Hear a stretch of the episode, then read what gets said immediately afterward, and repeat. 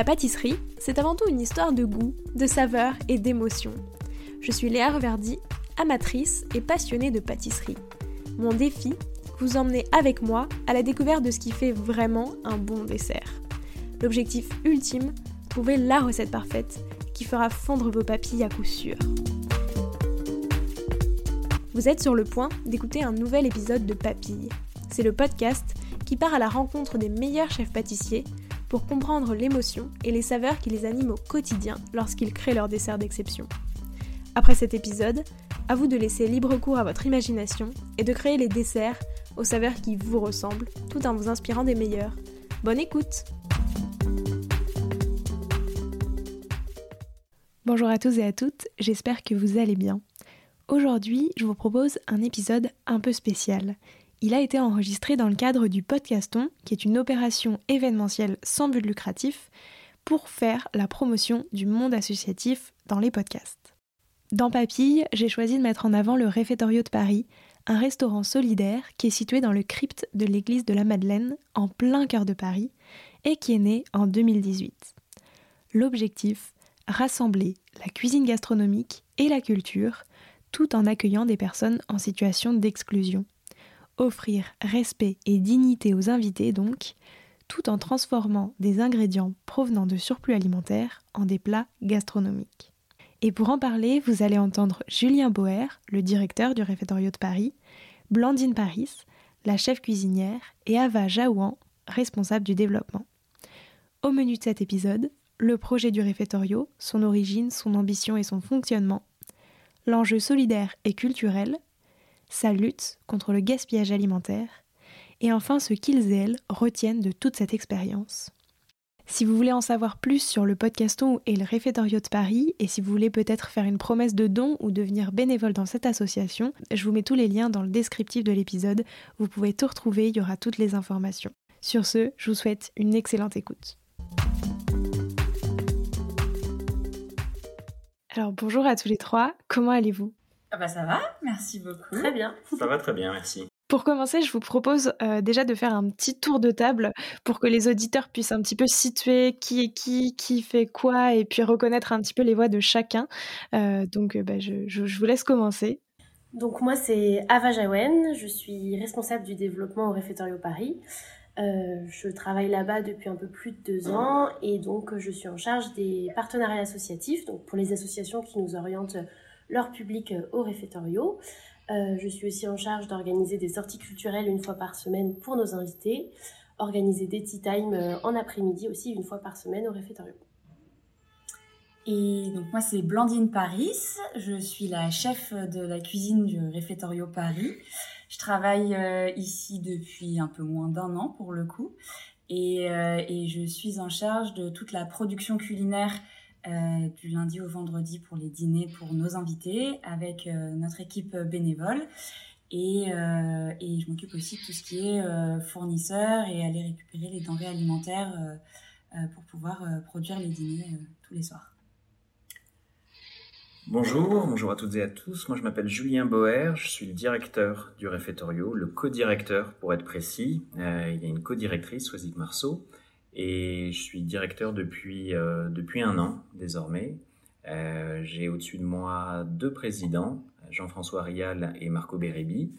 et j'ai la chance d'être le chef d'orchestre de ce beau projet qu'est le réfectorio Paris, qui, compose, qui est composé d'une équipe de sept salariés. Merci beaucoup. Euh, justement, quel pour, pour commencer, peut-être, si on peut revenir sur un petit historique du réfectorio de Paris, euh, depuis quand ça existe? C'est quoi l'objectif euh, voilà, qu'est-ce que c'est exactement le réfectorio de Paris? Alors le Réfectorio Paris, c'est un, projet culturel et artistique qui prend la forme d'un restaurant gastronomique. Euh, il existe depuis cinq ans désormais. Euh, on a fêté euh, en mars 2018 c'est son cinquième anniversaire. Et si vous voulez, il a, il a à peu près deux, deux périodes. La première période, euh, c'est celle de la création d'un véritable, et c'est très innovant, d'un véritable restaurant gastronomique solidaire. Il faut se replacer dans le contexte, celui de, de 2018 avec la crise des réfugiés en provenance d'Afghanistan où l'artiste JR et le chef italien étoilé Massimo Bottura décident de créer à Paris avec l'aide de Jean-François Rial et de la mairie de Paris, un restaurant inouï, euh, complètement fou, un restaurant gastronomique et solidaire qui vient s'inscrire dans un paysage de l'aide alimentaire existante, complémentaire, euh, donc à destination d'un public en situation de précarité et d'exclusion sociale, et un restaurant où vont être servis euh, tous les soirs de la semaine des menus dignes des, restaurants gastronomiques, des chefs étoilés, où les personnes en situation de précarité et d'exclusion euh, sociale vont avoir la chance de pouvoir dîner une fois par semaine. Les années ont passé et euh, de plus en plus, le réfectorio Paris s'inscrit dans un cadre toujours gastronomique et solidaire, mais de plus en plus dans le cadre d'un projet culturel et artistique, évidemment avec euh, l'influence de nos, de nos présidents, dont l'artiste JR, dont Prune Nourri, dont nos architectes, Rami Fischer, Nicolas Delon, et un, projet culturel et artistique qui fait que concrètement, euh, nos invités, parce qu'on les appelle nos invités et non pas nos clients, ou comme dans certaines associations, nos bénéficiaires, ont la possibilité d'aller une à deux fois par semaine dans des musées, dans des galeries d'art euh, ou euh, dans des institutions culturelles, assister à des, à des représentations, à des expositions ou visiter des, euh, des, des, musées, des spectacles, et à la suite venir dîner au Réfectorio Paris. Ok, et du coup, depuis, 2000, du coup, depuis 2018, ça se passe toujours pareil? Enfin, je veux dire, est-ce que ça a évolué depuis euh, ouais, alors donc là c'est Ava qui parle, ça a effectivement évolué. En fait, au tout début du, du les personnes pouvaient venir manger tous les soirs. Donc ça veut dire que tous les soirs, les personnes, elles avaient la possibilité de dîner à un restaurant, enfin un, un repas euh, cuisiné par des chefs étoilés euh, dans un cadre sublime. Euh, la crise du Covid est passée par là, donc le réfectorio a dû stopper son activité habituelle et s'est transformé en l'action réfectorio et a servi plus de 300 000 repas, c'est ça? Un, petit peu moins, 5000 ah, repas, 5000 ah repas, ce qui fait qu'on est arrivé à un peu moins de 200 000 repas, 180 000 je crois de mémoire, voilà, mais un, nombre absolument conséquent de repas à vocation gastronomique, c'est ça qu'il faut, qu'il faut préciser. Hein. Et du coup, c'était pas servi dans nos, dans nos locaux. En fait, euh, le réfectorio s'est transformé en une plateforme logistique où en fait, elle recevait les denrées alimentaires et après, en fait, nos bénévoles euh, les acheminaient dans, vers d'autres restaurateurs qui, à leur tour, cuisinaient euh, des repas et après, c'était envoyé dans des hôtels sociaux, dans des centres d'hébergement, dans des accueils du jour.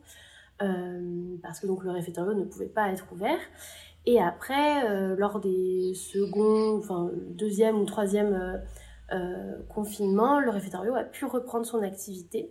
Donc accueillir les personnes dans, dans la crypte de la Madeleine. Donc on était le seul restaurant ouvert en France, donc c'était assez, assez unique comme, comme activité. Et là, cette fois-ci, les gens ne pouvaient plus venir tous les soirs parce que on s'est rendu compte qu'en fait, une personne qui venait dîner au réfectorio tous les soirs, euh, c'était pas viable parce qu'en fait, elle s'était complètement désolidarisée de toutes les autres structures d'aide alimentaire. Et, euh, en fait, le jour où le réfectorio Paris allait s'arrêter pour eux, euh, et ben, euh, ça, pour leur situation, ça allait être compliqué. Donc, on a changé de système et en fait, les personnes euh, ont pu venir une fois par semaine pendant six mois. Et donc là où avait tout le, enfin, l'idée du restaurant a pris tout son sens parce que euh, une personne pouvait venir euh, une fois par semaine se faire un restaurant. Là où les autres soirs de la semaine elle allait sur euh, d'autres dispositifs d'aide alimentaire comme la chorba, les restaurants du cœur. Et, et, voilà. Et du coup on a un double système. Donc des personnes qui viennent manger seules une fois par semaine et des associations qui réservent comme un restaurant ordinaire pour des groupes de 2 à 20 personnes. Et elles viennent pour des grandes occasions pour un anniversaire parce qu'elles sont allées visiter le Louvre juste avant euh, et voilà, donc depuis un peu plus de deux ans maintenant, on a ce double système, à la fois groupe et individuel. Le principe, c'est de remettre de la dignité, remettre à la fois de la normalité, de la dignité, de la reconnaissance dans le parcours d'insertion, de réinsertion de nos invités. Nos invités sont orientés, et c'est tout le travail euh, que réalise euh, Ava et, avec le reste de l'équipe, mais nos invités sont orientés par plus de 360 associations vers le réfectorio. Nous sommes un écrin, nous n'avons pas le, rôle de travailleurs et de travailleurs sociaux, nous sommes l'écrin qui les recevons une fois par semaine. Et à l'instar de, euh, peut-être beaucoup euh, d'auditeurs ou d'auditrices, nous n'avons pas la possibilité d'aller dans un restaurant tous les soirs de la semaine, a fortiori dans un restaurant étoilé tous les soirs de la semaine. Donc c'est exactement la même chose pour nos invités. lorsque l'on va au restaurant, on le note dans son agenda, on se prépare dans sa tête, on sait déjà potentiellement avec qui on y va, on se fait belle, on se fait beau, euh, on s'habille, on se parfume. Et c'est pour ça que dans les couloirs du réfectorio, le soir, on voit euh, des femmes qui sont, euh, qui se sont fait belles, qui se sont parfumées, des hommes qui ont mis du gel dans les cheveux, des enfants qui se sont mis sur leur 31, parce qu'il faut préciser qu'on accueille aussi les enfants et les jeunes. Et c'est un moment important dans leur agenda, c'est un moment important dans la semaine, et c'est sacré. C'est vraiment sacré.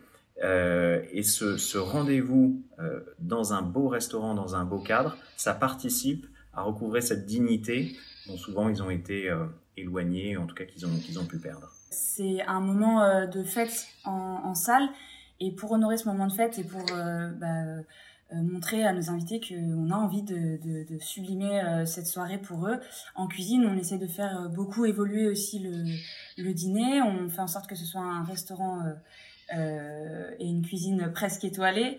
Euh, on aime dire que c'est on est le restaurant le plus étoilé de France parce qu'on a reçu euh, tous les plus grands chefs ou en tout cas la plus grande majorité pour un, un dîner en, soirée. Et on continue à inviter des chefs étoilés, des chefs de bistrot, des chefs de palace, euh, des, chefs de restaurant qui sont prêts à donner de leur temps et euh, de proposer un menu amuse-bouche, entrée, plat, de temps en temps fromage quand on peut, quand on a les denrées pour, et euh, dessert avec milliardise ensuite pour le café. Donc c'est vraiment un, menu euh, qui, qui, colle à l'esprit de fête euh, d'un repas gastronomique comme nous, on pourrait aller en faire un euh, de temps en temps pour fêter une occasion. Le réfectoire Paris repose sur trois piliers. Le premier pilier, c'est celui donc d'un restaurant gastronomique solidaire. On ne parle pas de, clients ou de bénéficiaires, on parle d'invités. Ce sont 70 à 75 invités en moyenne tous les soirs de la semaine, qui ont donc cette possibilité de venir une fois par semaine, qui sont des hommes, des femmes et des enfants, qui ont comme particularité, comme point commun d'être en situation de précarité et d'exclusion sociale. Le deuxième pilier sur lequel repose le réfectorio, c'est celui d'avoir une cuisine qui, est, euh, qui, qui, ne repose que sur l'anti-gaspillage. Nous n'achetons pas de nourriture et la cuisine euh, que dirige Blandine avec la sous-chef, euh, la chef seconde Marine Beleg, c'est, et euh, notre commis plongeur Ibrahima, c'est une cuisine qui ne repose que sur l'anti-gaspillage, les invendus et les surplus alimentaires. Donc on a la chance d'avoir euh, un partenariat extraordinaire avec la banque alimentaire, avec des grossistes alimentaires, avec des épiceries solidaires, et aussi, et il faut le souligner, avec des producteurs et des productrices qui nous réservent une partie de leur production, parce qu'il existe aujourd'hui, et il faut le dire, euh, un vrai élan de générosité et de solidarité de la part de euh, manufactures, ça va, je dirais, de, de manufactures de porcelaine jusqu'à des producteurs de micro-pousses, en passant par euh, des pêcheurs, euh, des bouchers, euh, des producteurs d'huile d'olive, etc. Et le troisième pilier, c'est celui de la générosité des êtres humains qui nous accompagnent. Je pense évidemment à tous les bénévoles, et on en a plus de 10 000 qui nous suivent depuis le début du réfectorio il y a 5 ans. Des bénévoles qui se relaient tous les soirs, il y en a 14 en salle, il y en a 5 en cuisine, tous les soirs de la semaine, et des bénévoles chefs et chefs invités deux fois par semaine en cuisine pour euh, permettre à nos invités de passer une soirée de fête. Donc c'est vraiment la conjonction de ces trois piliers qui permet au réfectorio depuis cinq ans de proposer du beau et du bon à nos invités. C'est très chouette. Euh, justement, pour revenir un petit peu sur euh, vraiment l'aspect cuisine, du coup, vous l'avez dit, il y a un aspect aussi éviter le gaspillage, etc. Donc, euh, si j'ai bien compris, il y a à la fois récupérer euh, des denrées euh, bah, qui allaient être jetées sinon, c'est ça par les grandes distributions, etc. Est-ce qu'il y a aussi une autre façon de cuisiner, du coup, pour bah, aussi éviter en cuisine après, enfin sur plutôt la partie transformation, éviter le gaspillage? Euh, oui, bien sûr, ça, ça, change complètement la façon de cuisiner, de, de savoir que nos, nos, produits et nos denrées euh, alimentaires, elles, euh, elles proviennent pas d'un d'un fournisseur ouais. avec qui on aurait payé les, les denrées. On l'appelle on, le lundi matin, on lui dit vas-y, tu mets ça dans le panier, bim bam boum. Et, et on commence à cuisiner, on a cette notion de, de, de production limitée en fait. Euh, typiquement, euh, pour, euh, pour être dans le concret, lundi matin, la banque alimentaire m'appelle, comme toutes, toutes les semaines. Il me dit, bah voilà, en fait, cette semaine, on n'a pas reçu beaucoup de choses de, de nos différentes structures agroalimentaires qui nous livrent. Donc, bah, je vais te livrer une cagette de poireaux, une cagette de carottes et, et six pièces de chou-fleur. avec ça, débrouille-toi pour, pour faire à manger, pour, pour euh, bah, au moins deux jours parce que j'ai une livraison deux fois par semaine. Ça change, ça, ça, change la façon de réfléchir, de se dire ok, alors il faut que j'arrive à faire euh, du, du, du, bon et du beau aussi. On fait attention au dressage en cuisine, euh, mais euh, sans pour autant me retrouver à court mardi soir en disant bah voilà en fait ce soir on va faire des riz ou du riz ou des pâtes parce qu'on n'a plus rien. Donc on va valoriser les produits au maximum. Euh, on va utiliser les verres de poireaux, on va les, on va les trier, on va venir les couper beaucoup plus précisément, on va venir en faire des huiles, on va venir euh, des, des choses qui aujourd'hui sont devenues assez euh, assez classiques, qui sont devenues un peu un réflexe pour beaucoup beaucoup de chefs, en tout cas sur sur Paris. De, de valoriser les c'est bête hein, mais les, les petits poils du poireau les donc les verres des poireaux comme j'en parlais de de pas jeter les épluchures de légumes parce que ça en fait c'est de l'or en barre si on sait l'utiliser correctement euh, on en fait un jus de légumes, ça, ça accompagne merveilleusement bien euh, une viande ou, euh, ou un plat qui sera 100% végétarien. On, on, va, on va réfléchir à associer des, des, des produits qu'on n'a pas l'habitude d'associer. Hier, on a fait une, une tatin de poireaux, pommes et échalotes en entrée. très franchement, si j'avais pas été limitée, je me serais pas forcément forcée à faire cette association-là. Je serais allée sur un, une entrée, euh, une salade en div poireaux si j'avais pu. Enfin, ça, ça pousse la créativité euh, euh, et, et la, la, façon de réfléchir pour, pour valoriser au maximum le travail, bah, en l'occurrence de la banque alimentaire, parce qu'elle fait quand même l'effort de nous livrer toutes les semaines, et c'est un travail qui est énorme et qui est à saluer. Et aussi quand on a l'occasion d'avoir des producteurs qui nous livrent, c'est un moyen aussi de leur rendre les honneurs et de leur dire bah voilà merci de votre travail et, le moindre petit geste que vous avez fait pour euh, les carottes, les choux-fleurs, euh, les, les, fruits que vous allez nous livrer, bah on, va le saluer et on va le sublimer dans l'assiette. Et, euh, et, beaucoup de nos chefs euh, et chefs comme dit Julien euh, invités qui viennent sont aussi intéressés et sont preneurs aussi de, de conseils. On n'en est pas là, mais de de pratiques euh, qu'on applique au réfectorio pour, euh, pour euh, travailler au maximum nos légumes et, en jeter le moins possible. Et si je peux ajouter quelque chose sur ce que, dit, ce que vient juste de dire Blandine, c'est vrai qu'on a pas mal de... Quand on, quand on passe en salle, qu'on qu'on écoute ce que disent les invités, quand notamment les chefs passent à la fin du repas pour passer discuter avec les invités, bah, souvent vous avez des échanges, des invités qui disent Ah, c'était quoi l'épice que vous avez mise ici euh, Ah, euh, la seule personne euh, qui préparait le poulet de cette manière-là, c'était ma grand-mère quand j'étais jeune. et il y a une vraie du coup sensibilisation aussi pour nos invités parce que, comme l'a dit Julien, notre action principale c'est faire de l'aide alimentaire, apporter une aide alimentaire à des personnes qui en ont besoin. Mais il y a aussi tout un travail de sensibilisation auquel participe Blandine. En, on a souvent par exemple des plats végétariens parce que on reçoit pas forcément de viande en invendue et du coup, ça permet de sensibiliser euh, nos invités au fait qu'on peut manger un plat euh, sans viande et pourtant on a l'apport de protéines suffisant. Euh, parce que Blandine a fait un, super travail, elle est aussi accompagnée par plein de nutritionnistes sur comment apporter le, les, besoins nutritionnels suffisants à nos invités. Et, et voilà, souvent j'ai des retours de travailleurs sociaux qui nous disent bah, on a pu faire un travail dans le centre d'hébergement sur sur euh, comment manger végétarien, pourquoi c'est meilleur pour la santé, pourquoi c'est meilleur aussi pour la planète. Et, on arrive à changer des mentalités comme ça, et, je trouve que c'est euh, ultra intéressant et important de, passer par la cuisine justement pour sensibiliser sur ces problématiques euh, qui sont très actuelles en ce moment. Effectivement, d'ailleurs, quels sont un petit peu les, les, autres retours que vous pouvez avoir, bah, à la fois du coup sur les chefs invités, mais sur les personnes du coup que vous invitez à manger aussi, parce que, enfin, vous parliez effectivement, il y a, tout le côté du coup de remettre un petit peu de dignité dans tout ça, et je trouve que c'est chouette effectivement de se dire que c'est des gens qui n'auraient pas forcément l'opportunité de pouvoir manger gastronomique, qui ont cette cette occasion-là, mais du coup j'imagine que bah voilà, ils doivent avoir pas mal de retours du coup sur, sur toute cette expérience. quels, enfin, quels, sont un peu justement les retours que, vous avez pu avoir là-dessus? Bah Moi, je peux parler pour les invités, pas forcément pour les chefs invités. Je laisserai Blandine après prendre la suite. Mais pour les invités, c'est vrai que il y a un an et demi, on avait mis en place une, enquête avec euh, Action contre la faim auprès de nos invités sur leurs besoins, leurs profils et aussi sur leurs retours. Et euh, donc là, je vais vraiment me baser sur leurs retours. Euh, en fait, pour eux, on est une bulle, on est un, on est un moment un peu suspendu. Il y a des nuages qui sont au-dessus de leur tête grâce à, un de nos fondateurs, donc JR, qui a, qui a mis ses œuvres euh, sur le plafond de la crypte. Euh, c'est vrai que nos invités, ils passent ici un moment euh, coupé de leur quotidien qui parfois n'est pas, pas facile. on leur offre deux heures où, où ils sont reçus comme des invités. Comme l'a dit Julien, c'est pas des bénéficiaires, c'est des personnes qui sont invitées, qui sont reçues ici par nos bénévoles.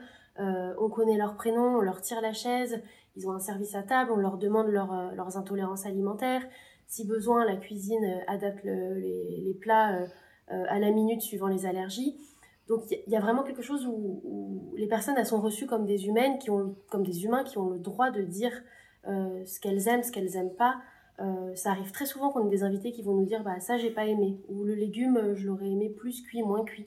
Et en fait on n'est pas là pour leur dire vous exagérez quand même, c'est un chef étoilé ou c'est une chef qui a de l'expérience qui vous a cuisiné le plat. Nous, on est là pour les écouter et pour leur dire ah oui, d'accord, bah comment est-ce que vous auriez fait? Et en fait, on leur donne la possibilité de s'exprimer parce que c'est vrai que dans le milieu de l'aide alimentaire, Malheureusement, euh, dans les autres associations qui font un travail euh, euh, très important et, très bien, on impose aux personnes ce qu'elles doivent prendre dans les colis alimentaires, qu'on leur impose une certaine consommation. Là, où, là où ici, on leur redonne la possibilité de, s'exprimer et, voilà, et de ne pas être au statut de, de, bénéficiaire. on leur donne la possibilité d'être invité et de, pouvoir voilà, s'exprimer. Euh, donc les retours qu'on a, c'est vrai que c'est, ils sont valorisés, euh, ils sont très heureux de pouvoir euh, dîner les plats de, chef étoilé, et, voilà. On est, avant de laisser la parole à Blandine, on est à la fois, c'est vrai qu'on a beaucoup de chance parce qu'à 99%, on a des invités qui, qui ressortent émus, des étoiles plein les yeux et sur un petit nuage, au sens propre et au figuré. Euh, donc ça, des témoignages, on a des livres d'or euh, à l'appel, euh, on a des réflexions. L'autre jour en salle, je passe et puis une, femme d'une soixantaine d'années me dit bah, Tiens, c'est la première fois que je mange de la truffe. C'est merveilleux d'entendre une femme, que ce soit une femme ou un homme, peu importe, nous dire euh, c'est voilà, la première fois que je mange de la truffe. Alors on peut très bien vivre hein, toute une vie sans, manger de la truffe euh, et on vit très bien. Mais en tout cas, c'est merveilleux de pouvoir offrir à quelqu'un euh, de la truffe une fois dans sa vie et, on est très heureux de pouvoir le faire. Euh, et, avec les enfants, euh, se joue aussi quelque chose de crucial. On, reçoit 5% d'enfants, environ 50% d'hommes, 45% de femmes et 5% d'enfants. Et avec ces enfants, ces adolescents et ces jeunes se joue effectivement quelque chose de crucial en matière d'alimentation, en matière d'éducation à la gastronomie, parce que, euh, sans enfoncer de portes ouvertes, ce sont évidemment les adultes de demain. Et face à une assiette de légumes, euh, évidemment, euh, ils ont peur, ils sont pas habitués. Et, là, euh, souvent, euh, bah, il faut euh, non pas les convaincre, mais il faut les accompagner. on va pas les forcer, mais on va les inciter. Et donc, on travaille avec les bénévoles tous les soirs à les encourager à goûter. À goûter, et donc ils goûtent l'assiette, ils goûtent le plat. On leur donne, on les distribue des dessins pour qu'ils puissent s'amuser aussi entre les plats. Et s'ils goûtent l'assiette, si ça leur plaît, ou si ça leur plaît pas, peu importe, mais en tout cas, s'ils font l'effort de goûter, ils pourront ensuite aller voir. On a des cuisines en partie vitrées, et ils pourront aller voir comment ça se passe en cuisine. Et je vous assure que quand ils vont en cuisine, à travers la, vitre, où on ouvre la porte de la cuisine, si ça dérange pas euh, la chef et ce soir-là les chefs invités, ils regardent le spectacle et ils sont, et ils sont comme j'allais dire au cirque, au musée, ça dépend comment ils le voient, peu importe, ou à la télévision s'ils regardent les émissions de l'époque. Euh, et ils reviennent à table, et je vous promets que c'est vrai, et le plus souvent, ils finissent, euh, ils finissent leurs assiettes. Alors qu'est-ce que ça veut dire? Est-ce que ça veut dire que c'est merveilleux pour eux? Je crois que ça veut dire surtout qu'ils n'imaginent pas à quel point euh, ils, en fait, ils n'avaient pas conscience que le plat, c'était pas un plat transformé.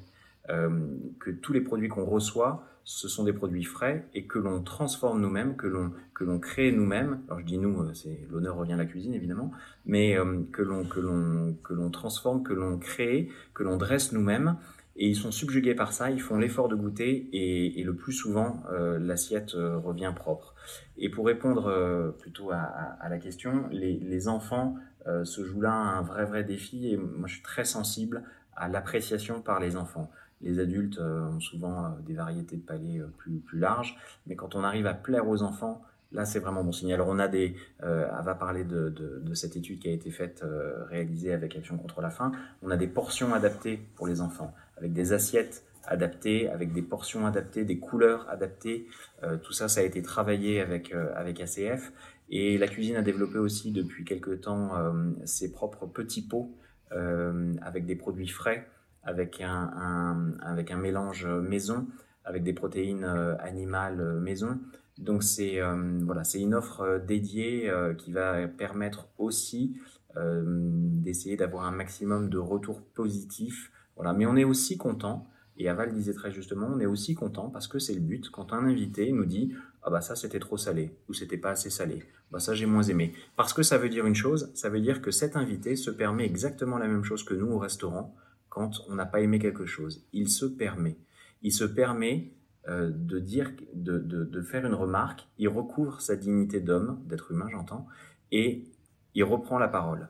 Et eh ben, dont acte. On le note. Peut-être que c'était pas assez salé. Peut-être. Et donc, on en tiendra compte pour la fois suivante. Et donc je reprends juste la parole avant Blandine qui nous donnera les retours des chefs. Euh, un autre retour aussi des invités, c'est l'apprentissage culturel. Parce qu'on parle depuis tout à l'heure de gastronomie. La gastronomie, c'est pas seulement ce qu'il y a dans l'assiette, c'est aussi tout un art de recevoir les personnes. Et c'est vrai qu'au réfectorio, on, met un point d'honneur à, à, ce, à, cette manière de recevoir nos invités. Et du coup, ce qu'on observe très souvent aussi, c'est qu'on travaille pas mal avec le public réfugié, demandeur d'asile, des personnes qui ont connu un parcours migratoire pour qui, en fait, quand elles viennent au réfectorio, c'est leur première fois au restaurant en France. Et en fait, euh, c'est très intéressant de voir aussi tout l'aspect culturel. On parlait de l'aspect culturel artistique, mais il y a aussi le côté culturel de la restauration en France, à Paris, dans le 8e arrondissement. Et moi, je me rappelle, enfin, ça, c'est quelque chose qui m'a vraiment marqué au réfectorio, une femme euh, avec qui je discutais. Euh, et euh, d'un coup, elle commence à être toute gênée et elle était en train de mouiller, en fait, avec son pain, euh, son assiette. donc de, prendre, enfin de saucer en fait son assiette avec le pain. Et elle me regarde, elle me dit Est-ce que c'est bien comme ça qu'on fait? Je l'ai vu dans un film, mais je sais pas si je le fais bien. Et je lui dis Mais en fait, il n'y a pas de bonne ou de mauvaise manière de le faire. Mais, en fait, ça voulait dire qu'il y avait aussi ce, cet apprentissage-là de manger à table, d'être servi. Et, et, je pense aussi que les invités voilà, ressortent avec un apprentissage de, de, la gastronomie, de l'art d'être servi à table. Et, voilà, c'est aussi ça qui est super intéressant dans ce projet. Et je laisse la parole à Blandine.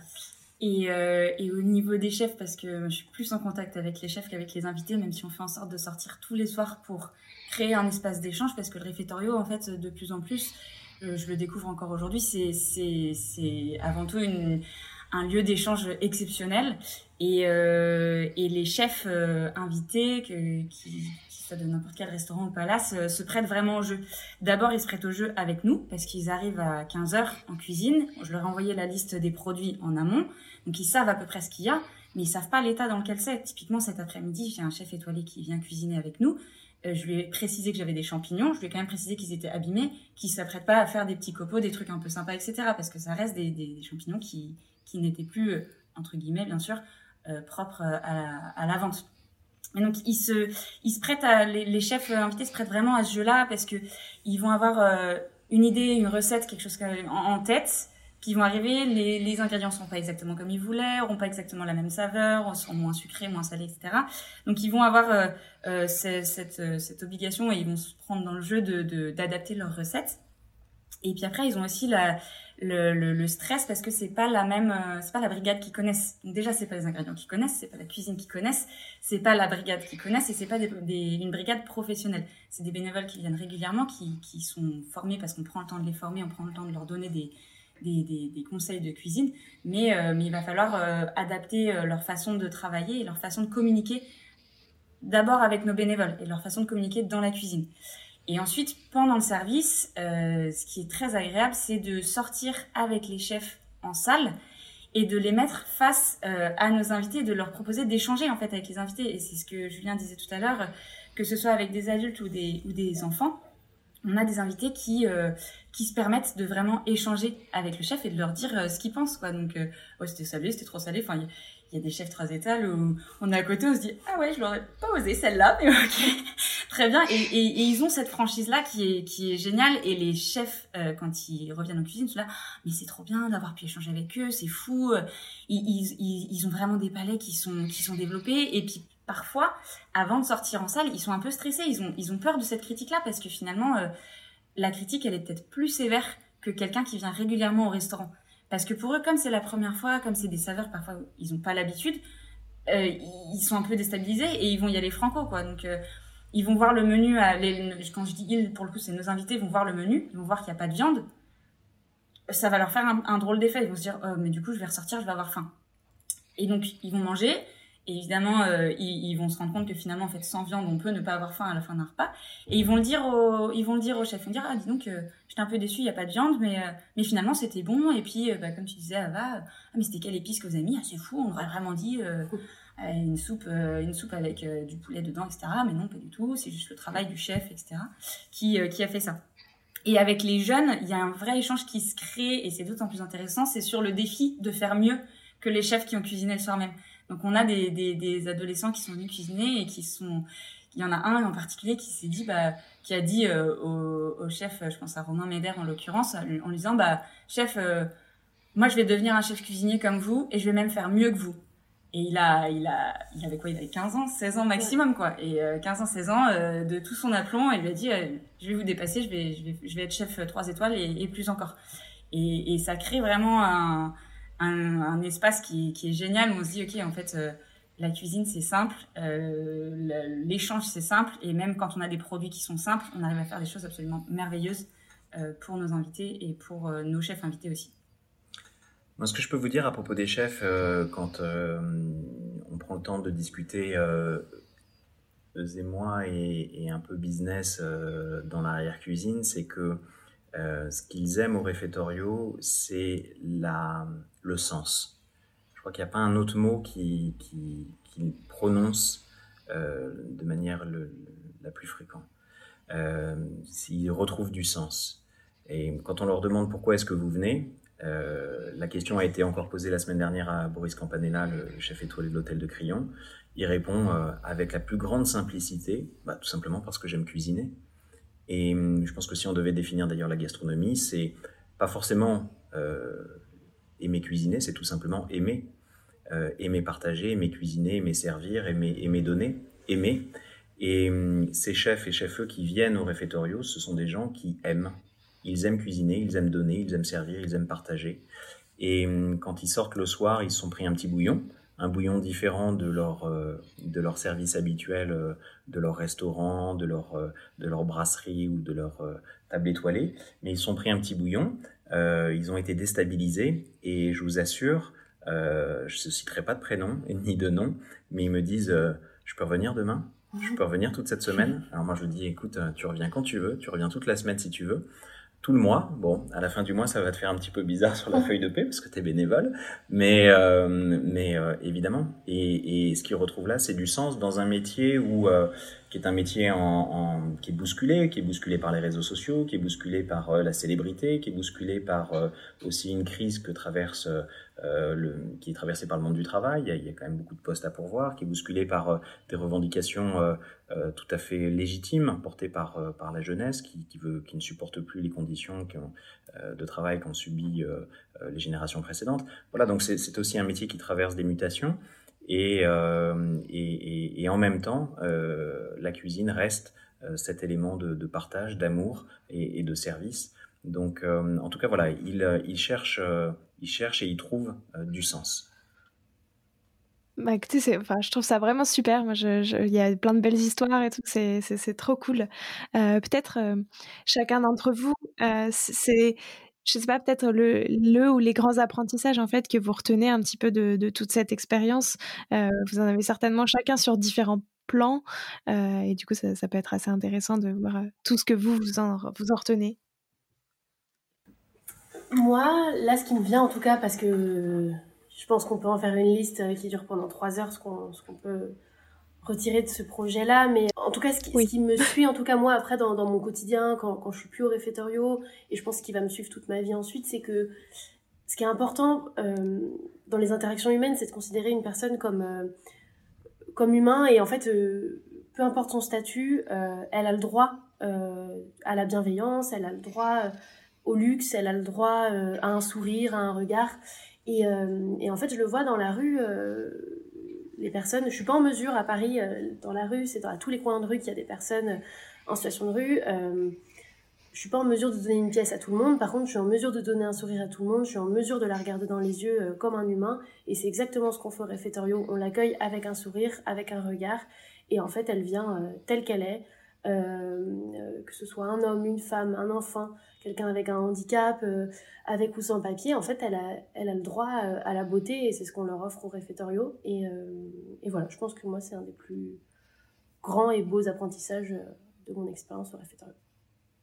Pour moi, un des grands apprentissages, c'est bah, avant tout la transmission, que ce soit avec les bénévoles ou avec les invités.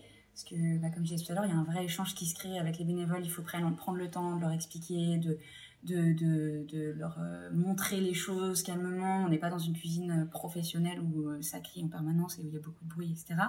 On est vraiment là pour, pour aussi donner de, notre temps et, et de notre amour. et puis aussi avec les invités, il y a cette transmission dont on parlait à travers la, cuisine qu'on fait, on, on, leur transmet notre amour. On peut pas être en salle en permanence parce qu'il faut qu'on dresse les assiettes, mais on, toute l'énergie qu'on a dans la journée, on le fait parce qu'on a envie de, montrer notre amour dans l'assiette et que l'invité, il se sente bien de l'intérieur en mangeant ce qu'on a préparé toute l'après-midi.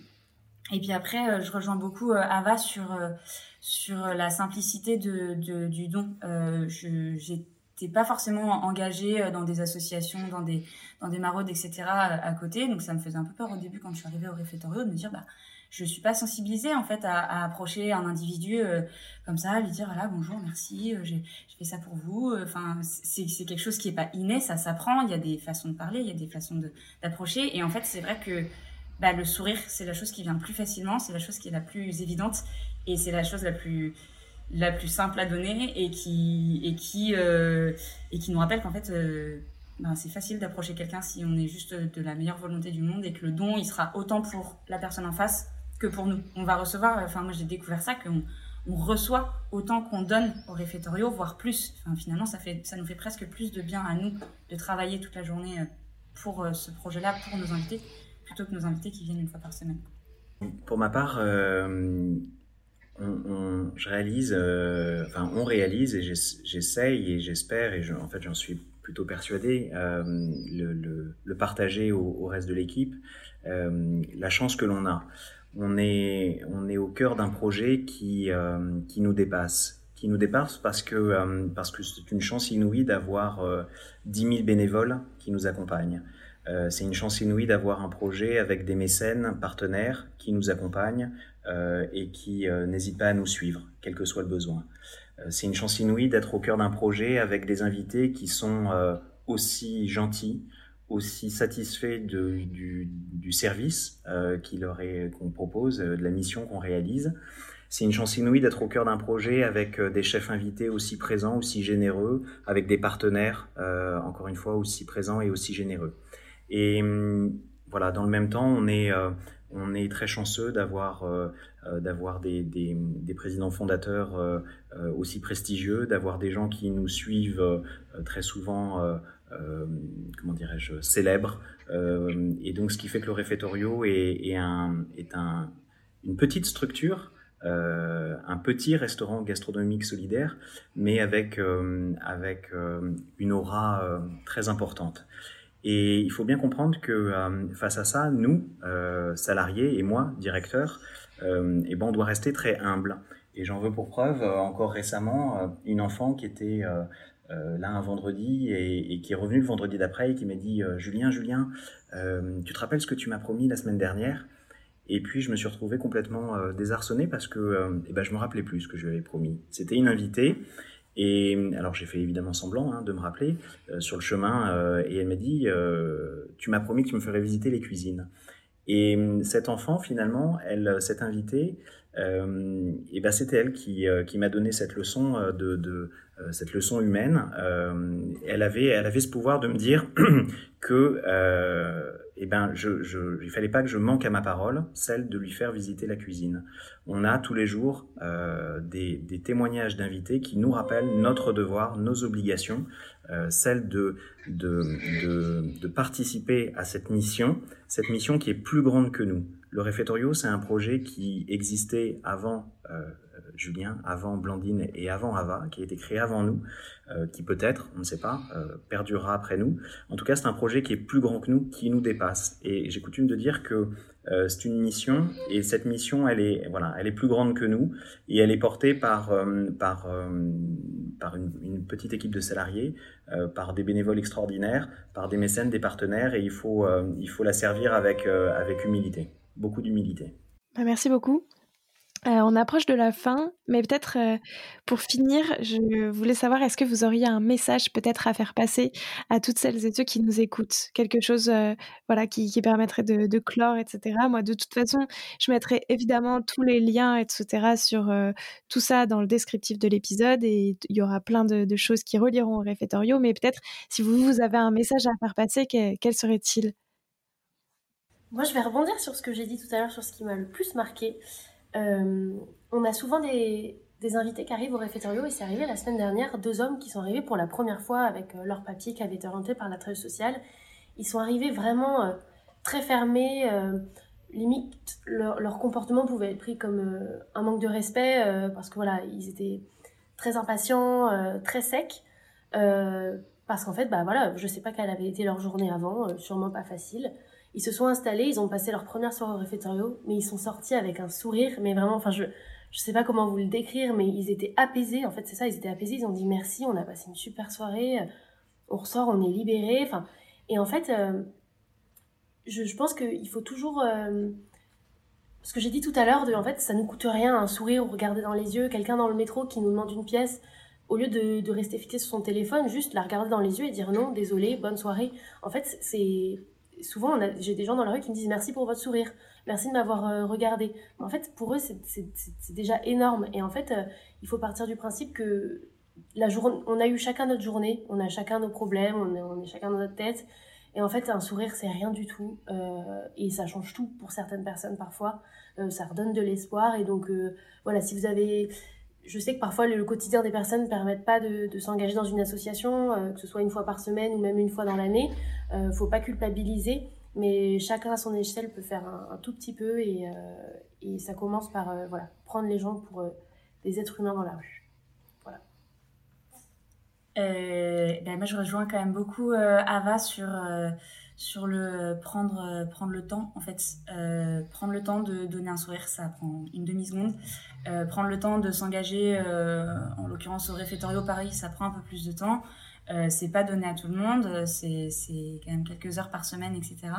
Mais euh, mais il y a énormément de structures qui existent. Si on n'a juste pas le temps d'être bénévole, euh, c'est pas grave, juste déjà de, de se renseigner, de se rendre compte que ces gens-là, ils existent, que cet univers-là, il fait partie de, de, notre quotidien à tous et qu'on a notre responsabilité aussi, avec un simple sourire, de de l'embellir, au moins dans la journée. Peut-être qu'à l'issue de, ce podcast, et comme c'est souvent le cas, on aura des, personnes qui voudront s'inscrire euh, pour devenir bénévoles euh, et qui nous diront j'y arrive pas, j'y arrive pas. Alors c'est vrai que notre plateforme, elle est, elle est très souvent saturée et il y a peu de place au service. Donc je recommande d'être patiente et patient et, des places se libèrent euh, régulièrement. moi, mon message, il est aussi à destination des auditeurs et des auditrices parce que l'alimentation, euh, on a beaucoup parlé de solidarité, de sourire, etc. Mais l'alimentation, et c'est aussi euh, le cœur même euh, du podcast, l'alimentation, c'est un combat. Et l'alimentation et la solidarité sont intimement liées. Et pour éviter que nos producteurs et nos productrices, ceux qui sont à la source même de l'alimentation, ne se retrouvent un jour comme invités du réfectorio, il y a quelque chose qui se joue. Et donc, je pense qu'il y a un vrai effort à faire pour bien choisir euh, toutes et tous dans notre quotidien les produits euh, que l'on souhaite consommer. éviter les produits transformés, éviter, éviter, essayer d'acheter autant que possible des produits de saison, des produits bio quand on a les moyens.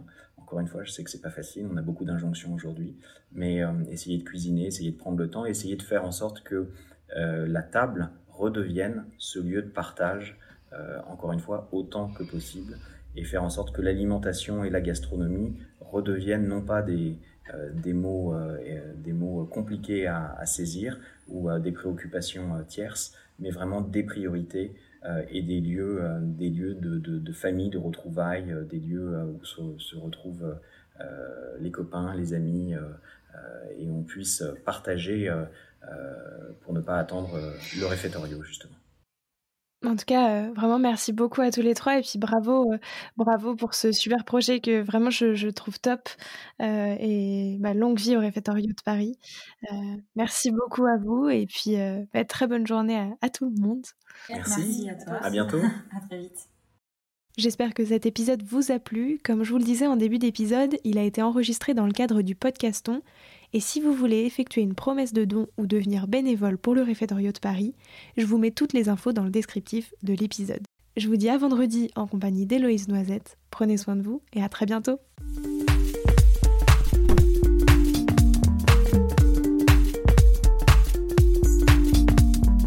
Alors, quel sera votre prochain dessert? Merci d'avoir écouté cet épisode jusqu'au bout.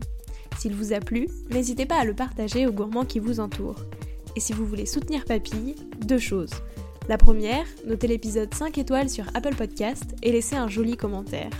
La seconde, vous rendre sur papillepodcast.com, sans oublier le S de papille, et vous abonner à la newsletter pour être prévenu de la sortie des prochains épisodes et des articles que j'écris régulièrement. À bientôt!